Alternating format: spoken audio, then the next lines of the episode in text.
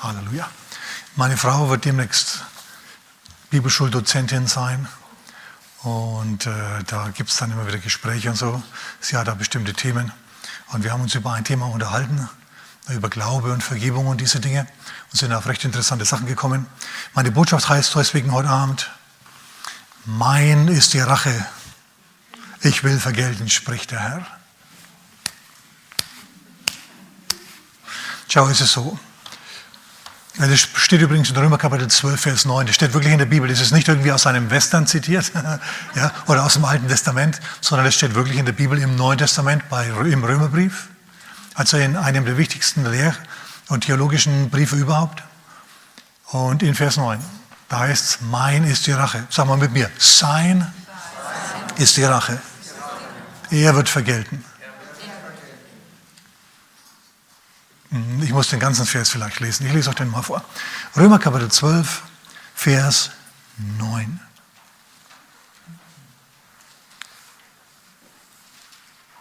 Äh, nee, Vers 9, 10. Okay? Da heißt es, rächt euch nicht selbst, Geliebte. Schau, die geliebten Christen haben ab und zu das Bedürfnis, sich zu rächen, wenn, sie, wenn ihnen irgendein Wicht Schwierigkeiten gemacht hat. Okay, das ist eine normale, natürliche Reaktion. Stell dir vor, du stehst am Gartenzaun und sprichst mit einem Nachbarn und du sagst ihm, oh, du hast jetzt ein super Angebot bekommen für ein Auto und dann musst du morgen gleich zugreifen, damit du das hast und es ist halt so ein Schnäppchen. Und dann gehst du morgen zu dem Autohändler hin und stellst fest, dein Nachbar hat das Schnäppchen gekauft und zwar vor dir. Der hat dich ausgenutzt. Was jetzt? Jetzt bist du sauer, richtig? Also nehme ich jetzt mal an und denkst dir, hey, was soll denn das, was wird denn das?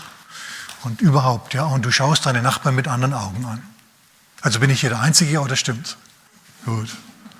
Und du denkst dir, hey, hallo, das so, so haben wir nicht gewettet, was soll denn das? Und so ist es, ja. Oder, oder jemand kommt an, oder ist so, so, dein Ehepartner lässt sich sitzen und nimmt die Kinder mit. Diese Person, der haben sie die Kinder zugesprochen, dieser Person, unmöglich. Und jetzt kommt, also wenn, es ist irgendwie was, und, und du bist emotional aufgewühlt, okay? Dir ist etwas Böses widerfahren.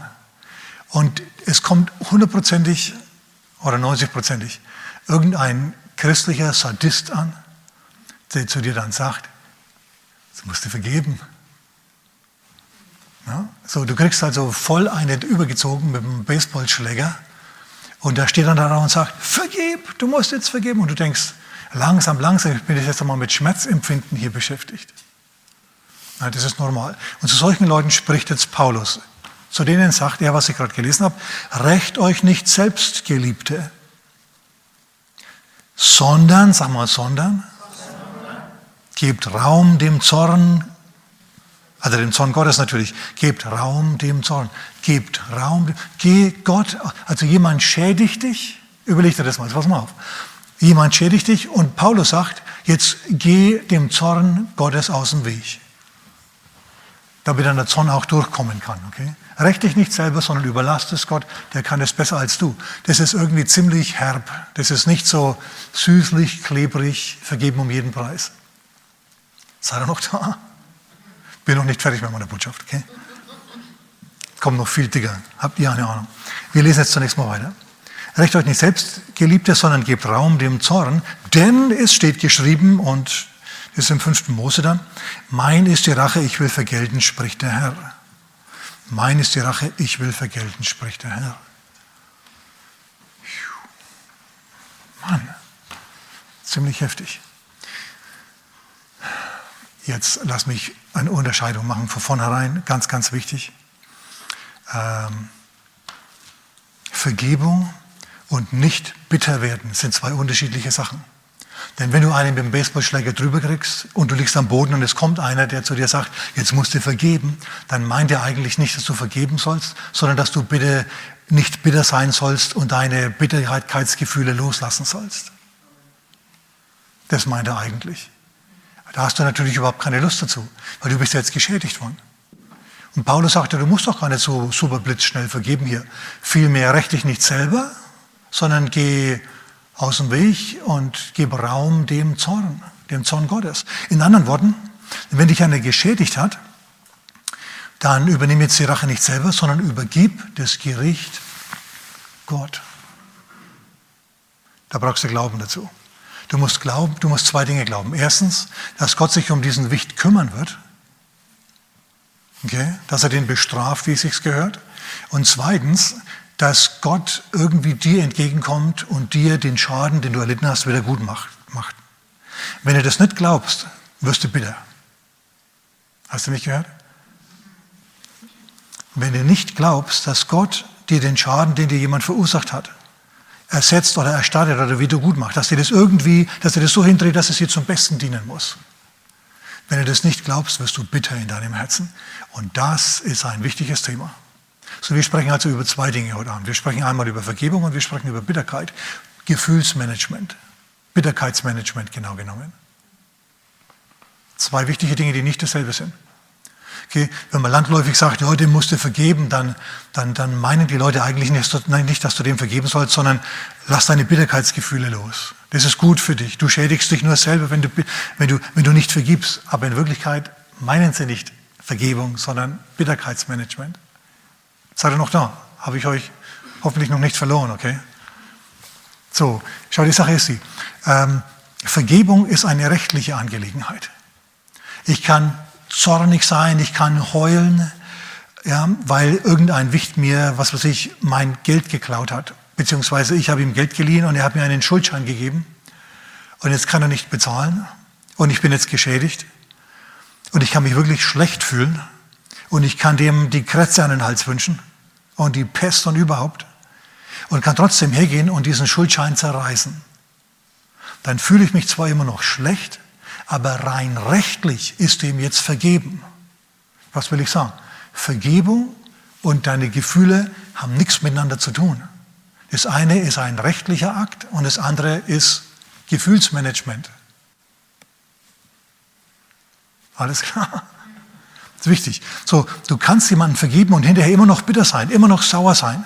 Ja, du kannst jemanden vergeben und immer noch leiden an dem, was der dir angetan hat. Das geht, theoretisch. Man sagt dann landläufig, ja, du hast ihm nicht vergeben. Nein, nein, du hast ihn ja nicht verklagt. Ja, er hat dir dein Geld geklaut und du hast ihn nicht verklagt, sondern du hast gesagt, hey, ich übergebe das dem Herrn. Zum Beispiel. Dann fühlst du dich vielleicht immer noch schlecht, aber du hast ihn nicht bestraft, du hast ihm vergeben. Jetzt hast du allerdings noch das Problem mit der Bitterkeit. Und da kommt jetzt Paulus und sagt, ähm, rächt dich nicht selber, sondern lass dem, gib dem Zorn Gottes Raum, dass der Zorn Gottes sich in dem Leben dieser Person entfaltet. Schau, mir sagt das was. Mir zeigt es, dass Gott auf der Seite des Opfers ist. Gott ist immer auf der Seite des Opfers. Sagen wir immer. Er ist immer auf der Seite des Opfers. Lass dir ja nie was anderes erzählen. Okay? Und wenn er auf deiner Seite ist und ein anderer wirklich an dir gesündigt hat, dann wird Gott, der Herr, dafür sorgen, dass du nicht zu kurz kommst. Und er wird den anderen würde bestrafen mit seinem Zorn. Das kannst du im Römerbrief Kapitel 1 lesen. Die Ungerechten und die Sünder, die halten die Wahrheit nieder durch Ungerechtigkeit und sie häufen sich Zorn auf auf den Tag des Gerichts. Irgendwann kommt der Tag der Abrechnung bei Gott. Irgendwann kommt der Tag der Abrechnung, wo der Sünder endgültig in die Schranken verwiesen wird. Ohne dass du irgendwie was dazu tun musst.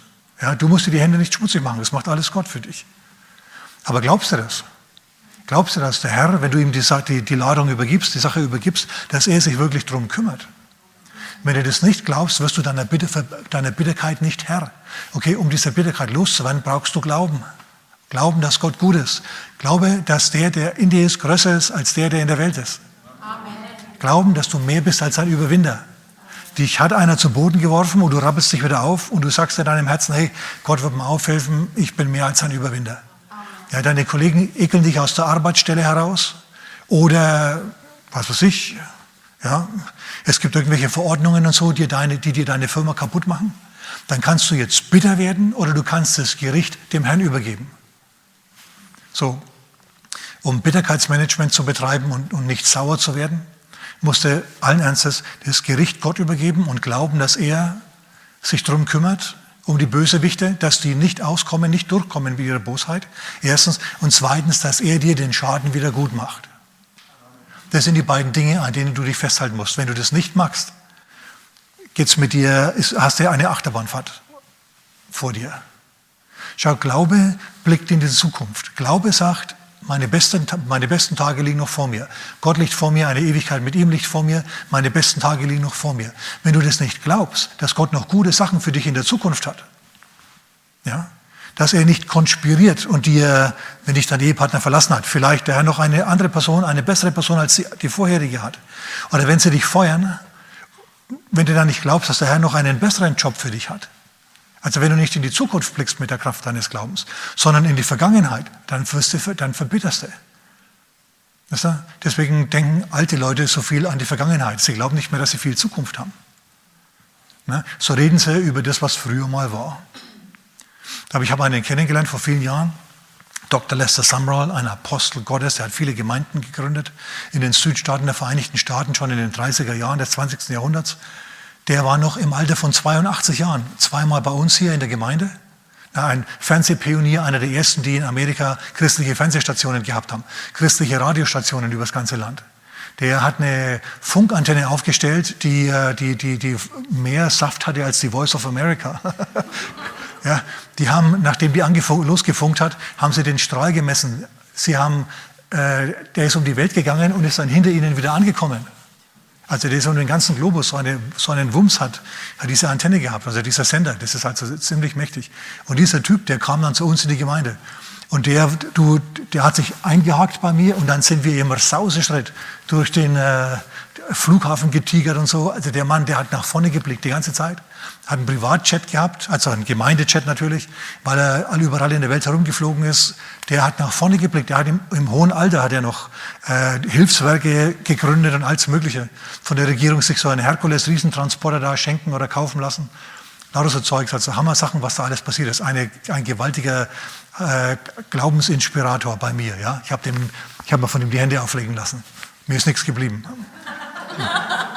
Nein, ich hoffe, dass, sich da, dass da was abgerieben hat. Ja, Der ist auf jeden Fall richtig gut. So, was will ich sagen? Der hat keine Zeit gehabt, in die Vergangenheit zu blicken und sich mit den Dingen, die andere ihm angetan haben, abzugeben. Der hat nach vorn geschaut, weil der Herr noch Sachen für ihn hatte. Amen. Mensch, ich muss hinmachen. Mir läuft schon wieder die Zeit davon. Okay, also, um der Bitterkeit vorzubeugen und Seelenhygiene zu betreiben und deine Gefühle zu managen, was ständig mit Vergebung verwechselt wird. Aber wir wissen ja jetzt, Vergebung hat mit Gefühlen nichts zu tun. Vergebung ist ein Akt, ein Rechtsakt und Gefühle sind ein, ja, ein seelischer Gefühlsakt. Das ist ein himmelweiter Unterschied. Du kannst dein Auto verschenken und hinterher in Tränen ausbrechen, das Auto ist dann aber fort. Nur jetzt als Beispiel, ja. Damit, damit alle ein bisschen kapieren, was ich meine. So übergibt das Gericht dem Herrn und kannst du das, glaubst du, dass er dem Sünder nachgeht, dann, dann ist schon mal gut. Denk an Jesaja 54, Vers 17, keine Waffe, die gegen dich geschmiedet ist, der wird es gelingen, sondern du wirst dir schuldig sprechen im Gericht, Halleluja. Das ist das äh, Erbe, der Erbteil der Knechte Gottes. Und die Knechte Gottes, das sind nicht nur die Prediger, sondern das sind wir alle, das sind alle Christen. So, wenn du christenmäßig lebst und du wirst übervorteilt und abgelenkt und man tut dir böse Sachen, dann lächelst du, denn du bist mehr als ein Überwinder.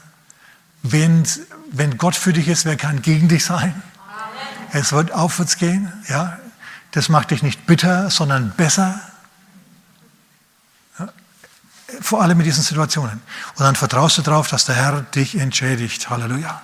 Blick nicht zurück, denn wenn du zurückblickst, blickst du im Zorn zurück. Okay, Amen. Und jetzt lass uns ganz, ganz dringend zur eigentlichen Schriftstelle von heute Abend gehen. Und zwar ist es Lukas Kapitel 17. Es geht um Vergebung und es geht um die Rache Gottes. Mein ist die Rache, ich will vergelten, spricht der Herr. Ich möchte uns heute ans Herz legen, nicht vorschnell zu vergeben. Das kann riesen Schäden anrichten. Nö, wir sollen doch immer und überall vergeben. Ja, okay, dann lasst uns mal lesen hier. Lukas, Lukas Kapitel 17 und Vers 1. Er sprach aber zu seinen Jüngern, es ist unmöglich, sagen wir unmöglich. Also unterstreicht es in deinem Kopf beziehungsweise in deiner Bibel. Wenn du eine Telefonbibel hast, geht das natürlich schlecht. Es ist unmöglich, dass nicht Verführungen Anlässe zur Sünde, Verletzungen, Übervorteilungen, Schäden von anderen kommen. Es ist unmöglich. Hast du das gehört? Jeder Mensch auf Gottes grünem Erdboden, auf der blauen Kugel, erlebt solche Sachen.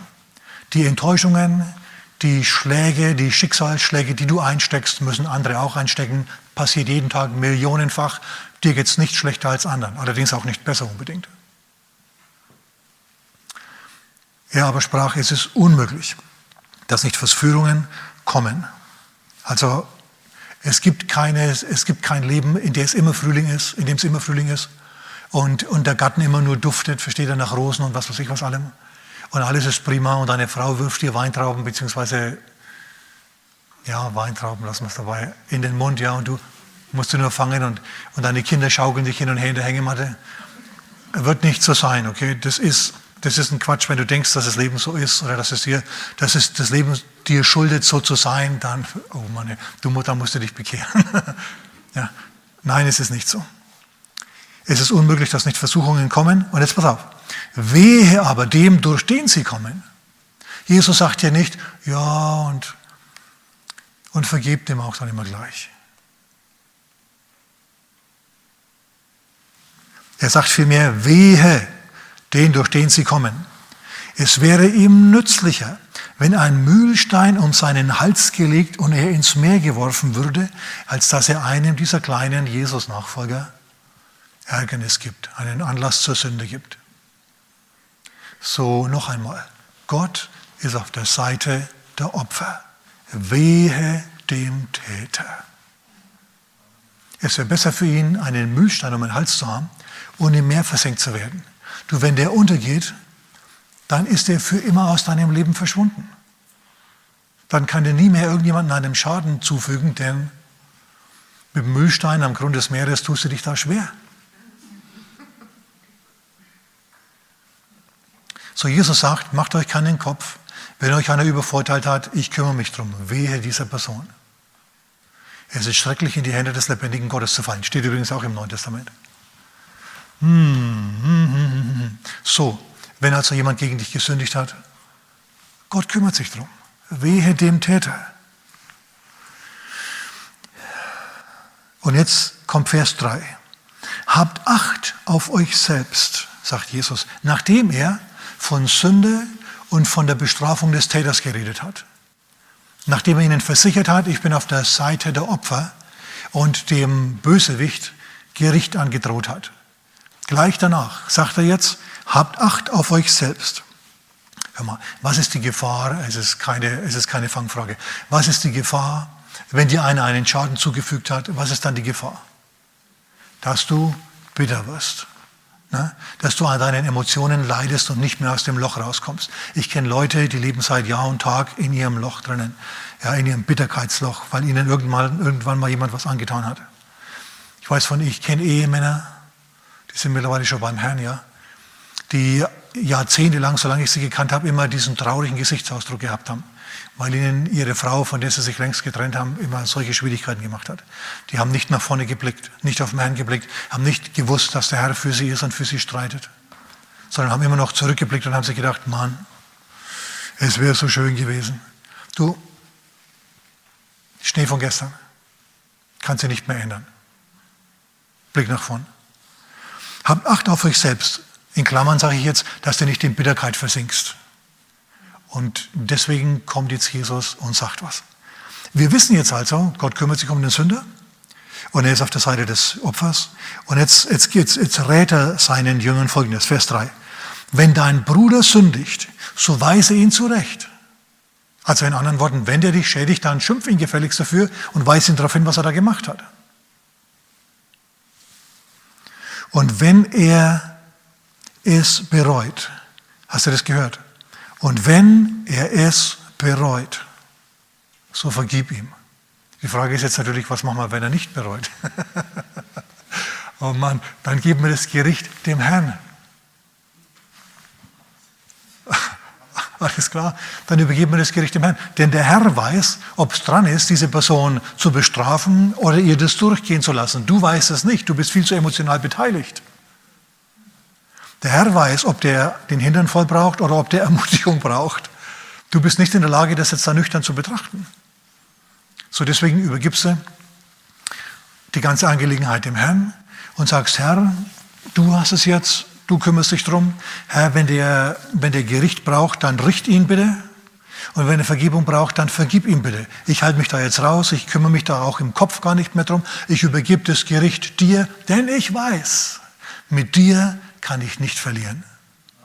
Ja? Mit dir bin ich mehr als ein Überwinder. Mit dir schreite ich einher auf den Höhen. Amen. So, aber wir bleiben jetzt nochmal dabei. Wenn er bereut, so vergib ihm.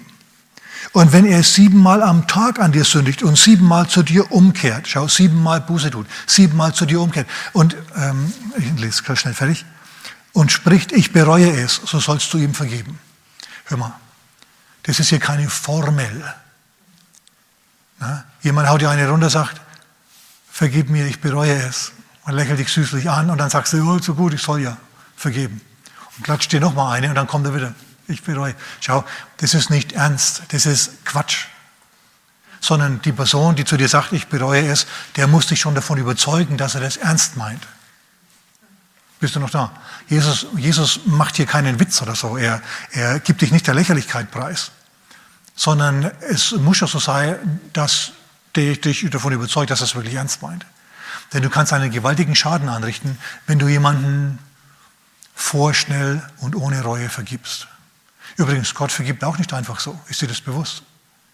Wenn Gott immer alles sofort vergeben würde, dann gäbe es keine Hölle. Bei Gott musst du aber zumindest deine Sünde bekennen und dich natürlich im allerbesten Fall davon wegwenden, dich umwenden und, und umkehren, damit du Vergebung bekommst. So ist es. Und jetzt ähm, sind wir in der Situation, dass, äh, dass der Vergebung haben will und dich davon überzeugt. Gut, aber was, wenn er geheuchelt hat? Denk an Absalom. Wir haben neulich über Absalom geredet. Absalom war der Sohn von David, der seinen Bruder ermordet hat, weil dieser Bruder seine Schwester, also die Schwester von Absalom, seine Halbschwester, vergewaltigt hat. Also die totale Seifenober na, am Königshof von David seiner Zeit. Und dann ist er geflohen. Nachdem er den Halbbruder getötet hat, diesen Vergewaltiger, ist er davon gelaufen ins Ausland. David ist ihm nicht nachgegangen, hat ihn verhaften lassen. Zwei Jahre war er weg. Dann hat er agiert, agitiert, dass er wieder kommen darf an den, an den Thron, an den, an den Hof. Ja, und dann haben sie ihn wieder gebracht. Aber er hat nicht zum König gedurft. Warum? Weil er ja immer noch ein Mörder war und immer noch ein Bösewicht war. Aber er wollte unbedingt wieder zum König und er wollte wieder Gunst haben beim König. Aber der König wollte ihn nicht sehen. Also hat er einen einflussreichen General hergenommen, den Joab der, der, der Absalom, und hat gesagt, hat ihn, hat, ihn, hat ihm sagen lassen, komm zu mir. Aber dieser Joab, der wollte nicht kommen. Dann hat Absalom dem das Feld abgebrannt. Dann kam er und hat gemeint, warum hast du mein Feld abgebrannt? Weil du nicht gekommen bist, weil ich es gesagt habe. Also wir merken, dieser Absalom ist kein sanftmütiger Typ. Ne? Der ist nicht demütig, sondern der ist ziemlich, der weiß, was er will und er setzt es durch und zwar mit allen Mitteln. Er sagt, hey, ich bin jetzt seit zwei Jahren am Hof und habe den König nicht gesehen. Ich will den König sehen. Geh du für mich zum König und, und leg für mich ein gutes Wort ein. Ich will mich mit dem König hier versöhnen. Und Joab macht das, weil er weiß, sonst brennt das nächste Feld. Und so kommt er also und er bringt den, den König und seinen Sohn Absalom wieder zusammen. Und Absalom fällt nieder vom König und, und verbeugt sich und alles. Und der König nimmt ihn und küsst ihn links und rechts. Und es ist wieder alles gut. Diese Pseudo-Versöhnung, ihr Lieben, hat 20.000 Mann an einem Tag das Leben gekostet. Weil nämlich Absalom überhaupt nicht Buße getan hat. Wir wissen, was er gemacht hat. Wir können es nachlesen im, äh, im 2. Samuel ab Kapitel 14, 15, 16 und so, was er gemacht hat. Der hat eine Rebellion gegen seinen Vater angezettelt und hat versucht, seinen Vater vom Thron zu stoßen. Der hat sich nicht mit ihm versöhnt, der hat ihm die Todfeindschaft erklärt. Obwohl er auf dem Boden lag vor dem und, und Bussi links, Bussi rechts, Sie wisst schon, sich versöhnt hat. David hätte tiefer graben müssen. David hätte genau nachschauen müssen, ob der wirklich sauber ist, der Typ. Und wenn nicht, dann hätte er, hätte David ja immer noch das Gericht Gott überlassen können. Aber er hätte zumindest den Absalom in seinen Möglichkeiten einschränken müssen. Aber so konnte Absalom machen, was er wollte. Er hat keinen Hausarrest mehr gehabt, nichts. Er konnte gegen den König agitieren und es sind, ihr könnt es nachlesen, an einem Tag im Bürgerkrieg, den der Mann angezettelt hat, 20.000 Personen gestorben. Ich wäre froh gewesen, wenn David nicht so schnell vergeben hätte. Könnte das nachvollziehen. Wenn ich einer von den 20.000 Soldaten gewesen wäre, ich, hätte ich könnte es auf jeden Fall nachvollziehen. Ne? Ja, warum für diesen Knallkopf den Kopf hinhalten? So, gut. Wenn er versöhnungsbereit ist unser Gegenüber und wir überzeugt sind, er meint es ernst und wir merken das, dann versöhnen wir uns mit ihm. Das heißt nicht, dass du dann wieder mit ihm umgehen musst wie früher, dass alles so ist wie früher. Du musst mit deinem Nachbarn dann nie mehr reden. Okay? Du grüßt ihn freundlich und alles, wenn du ihn siehst und gut, er hat jetzt halt das Auto dir weggeschnappt, sei es drum, dann hat er eben ein besseres für dich. Amen. Dann hat er eben ein besseres für dich. Ist das dein Bekenntnis? Oder gehst du nachts heimlich hin und legst Nägel und Reißzwecken und Schrauben unter die, unter die Reifen von seinem neuen Auto. Ja? Bearbeitest das Dach mit dem Baseballschläger um zwei Uhr morgens. Keine gute Idee. Übergibt das Gericht dem Herrn. Wenn derjenige nicht bereut, dann übergibt das Gericht dem Herrn. Amen. Okay, ich mache mal weiter. Es kommen noch ein paar gute Sachen. Also, und die Apostel in Vers 5 jetzt, die hören das, ich soll dem siebenmal vergeben, ich soll versöhnungsbereit sein bis zum geht nicht mehr. Im Ernst jetzt? Es ist ja pff, emotional anstrengend. Und dann, und dann kommen sie, die Apostel, und haben eine gute Idee. Sie kommen mit einem guten Vorschlag zum Herrn. Sie sagen zu ihm, Herr, mehre uns den Glauben. Denn zur Vergebung brauchst du Glauben. Zu dieser Art von Vergebung, die ich heute Abend predigen tue, brauchst du allen Glauben, den du haben kannst, den du kriegen kannst. Amen. Oh Mann, Leute, schau, das ist so eine Sache, das ist wirklich so eine Sache. Von Herzen vergeben zu können oder das Gericht über, dem Herrn übergeben zu können, es ist, es ist eine Kunst und eine Wissenschaft. Es ist nicht ganz einfach. Ich sage euch, wenn zwei Ehepartner zusammenleben, okay, und der eine lässt den anderen kunstvoll auflaufen, dann kann der andere jetzt hergehen und kann sagen, Herr, vergib diese Person. Ich weiß, dass du mich auf meine Kosten kommen lässt, auf deine Weise, Herr. Ich übergebe das alles dir, ich übergebe das dir, sprich zu meiner, meinem Ehepartner her, aber ich übergebe das dir, Herr. Wenn du das nicht magst, der hat dich auflaufen lassen, weißt du, was dann passiert? Die Bitterkeit in dir wird dafür sorgen, dass du den auflaufen lässt. Du wirst deinen Ehepartner bestrafen. Und plötzlich kommen aus dir zur unmöglichsten Zeit, zur unpassendsten Zeit, die unpassendsten Sachen raus. Und alle, die das mitkriegen, die denken sich, oh, oh es kriselt, oi, oi, oi, oi. Kollegenmäßig geht es genauso. Dein Kollege schnappt dir die Show weg, bringt deine Präsentation, obwohl du sie vorbereitet hast, oder, oder reklamiert deine Erfindung für sich oder was auch immer. Na, jetzt hast du die Möglichkeit zu reagieren. Wie reagierst du? Du sagst natürlich, hier halt mal, das ist meins. Aber wenn du die anderen nicht davon überzeugen kannst, was dann? Bist du dann bitter? Oder übergibst die Sache dem Herrn und sagst, Herr, kümmere dich du um ihn. Ich gehe dir jetzt ganz elegant aus dem Weg, Herr. Ich gebe dem, dem Zorn Raum. Oder der Vergebung, je nachdem, wie du das willst, Herr. Okay. Herr, mehre uns den Glauben. Und Jesus kommt und sagt jetzt was hochinteressantes in Vers 6. Er sagt, wenn ihr Glauben habt wie ein Senfkorn, so würdet ihr zu diesem Maulbeerfeigenbaum sagen, entwurzle dich und pflanz dich ins Meer und er würde euch gehorchen. Also wir kennen diese Aussage ein bisschen anders.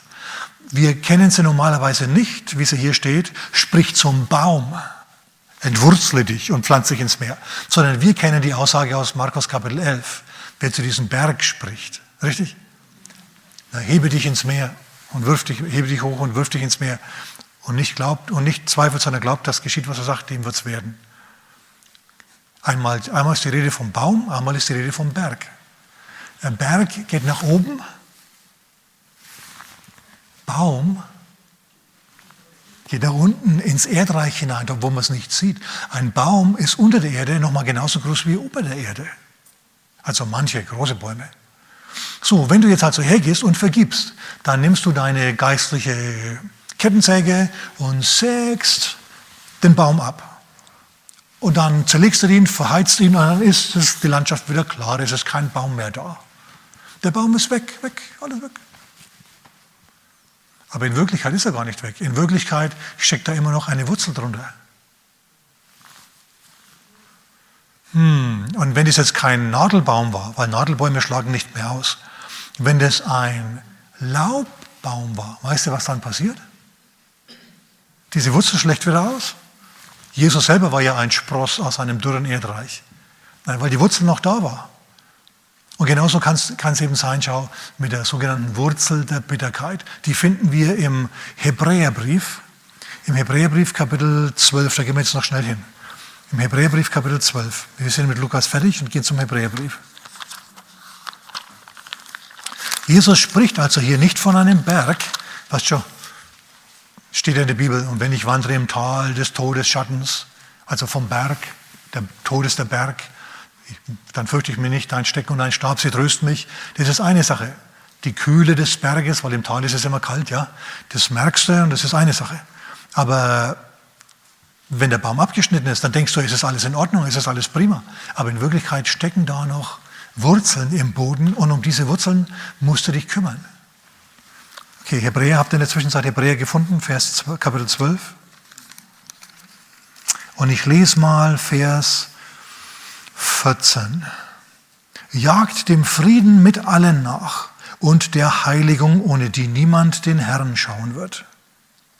Und achtet darauf, dass nicht jemand an der Gnade Gottes Mangel leide, dass nicht irgendeine Wurzel der Bitterkeit aufsprosse und euch zur Last werde und die vielen durch sie verunreinigt werde. Werden. Mal bis hierher. So, dass niemand unter euch an der Gnade Gottes Mangel leide.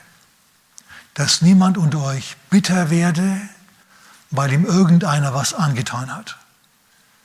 Du leidest Mangel an der Gnade, wenn du nicht glaubst, dass Gott in deinem Lager ist, für dich ist, dich segnen wird und dir Wiederherstellung und Wiedergutmachung geben wird für den Schaden, den dir ein anderer getan hat. Wenn du das nicht glaubst, dann leidest du Mangel an der Gnade. Okay? Dann drehst du dich im Kreis, dann wirst du bitter. Und dann spricht Paulus weiter davon, dass nicht eine Wurzel der Bitterkeit aufsprosse und die vielen verunreinigt werden. Ne? Das ist so eine Sache. So, Bitterkeit kann also aufsprossen, schau. So wie ein Wurzelstock plötzlich wieder ausschlagen kann und plötzlich grün und blüht er wieder ein Busch, nennt man übrigens dann einen Niederwald. Okay, wenn man Bäume abschneidet und das Ganze weiterverwertet und dann kommen da aus diesen Baumstämmen jetzt neue Sprosse raus und die verbuschen, dann nennt man das einen Niederwald. Gibt tatsächlich eine Bezeichnung dafür. So heißt es. Ähm, und du willst keine Niederwald der Bitterkeit in deinem Leben haben. Sag mal immer Amen. So, du musst dich also allen Ernstes um, um diese Wurzeln kümmern. Und ich habe es jetzt, schon, hab's jetzt schon gesagt. Ähm, benutzt dein Glauben dazu, diese Wurzel der Bitterkeit auszureißen. Denk dran. Auch wenn dir Leute was angetan haben, wenn du scheinbar nicht auf deine Kosten kommst, wenn, wenn du immer nicht eingeladen wirst und alle anderen feiern fröhlich und du musst allein in der Ecke sitzen und, und irgendwie ist es so blöd und überhaupt und du fühlst dich so einsam, keiner will dich mehr und alle diese Dinge, dann ist es möglich, dass eine Wurzel der Bitterkeit aufsprost. Deswegen musste da im Glauben dagegen wirken und das Wort Gottes gegen diese Situation sprechen und gegen diese Wurzel der Bitterkeit aussprechen. Und dann sagst du, mache ich zum Beispiel immer wieder 2. Korinther Kapitel 2, Vers 14, Gott führt mich alle Zeit im Triumphzug umher. Und wenn er mich mal durchs Mittelmeer zerrt, ja, und ich im Sturm bin und das Schiff zerbricht und ich dann schwimme und an der Insel Malta lande, dann bei Gott wird sich die Insel unter mir bekehren. Halleluja. Das war bei Paulus der Fall. Na, der hätte auch sagen können, dies, als er da im Mittelmeer schwamm, im, unter Blitzen und Donner, er hätte die Faust hochhalten können, hätte sagen können, mein Gott, mein Gott, warum hast du mich verlassen? Dann hätte die Juden in Israel, den Judäer in Jerusalem verfluchen können. Ja, warum nur mussten die mich verhaften und die Römer und überhaupt, der hätte auf alles sauer sein können. War er aber nicht. Stattdessen hat er gesagt, ich weiß, dass mein Erlöser lebt. Und als er dann gestrandet ist auf Malta, hat sich unter seinem Wirken die ganze Insel bekehrt. Vom obersten bis zum letzten. Hammer. Der hat eine Heilungserweckung gehabt. Das war wunderbar. Nach drei Monaten war er fertig und dann haben sie, haben sie ein Riesenopfer eingesammelt für ihn und seine Leute und haben ihn dann nach Rom geschickt, weiterfahren lassen. Und dort kam er dann an und hat zwei Jahre in seiner eigenen Mietwohnung gewohnt. So, äh, schau, er hat nach vorne geblickt. Er wusste, Gott hat noch was für ihn. Und wenn es gerade mal, wenn gerade mal Härten zu erleben sind, ey, das ist nicht das letzte Wort. Gott führt mich alle Zeit im Triumphzug umher. Der nächste Triumph ist schon, der wartet schon um die Ecke. Halleluja. Amen. Genug gepredigt. So, wir haben uns über Bitterkeit und über Vergebung heute Abend besprochen. Die wichtigsten zwei Gedanken, die du unbedingt mitnehmen musst, wenn dir einer was angetan hat, zwei Dinge. Erstens, übergib das Gericht dem Herrn. Okay?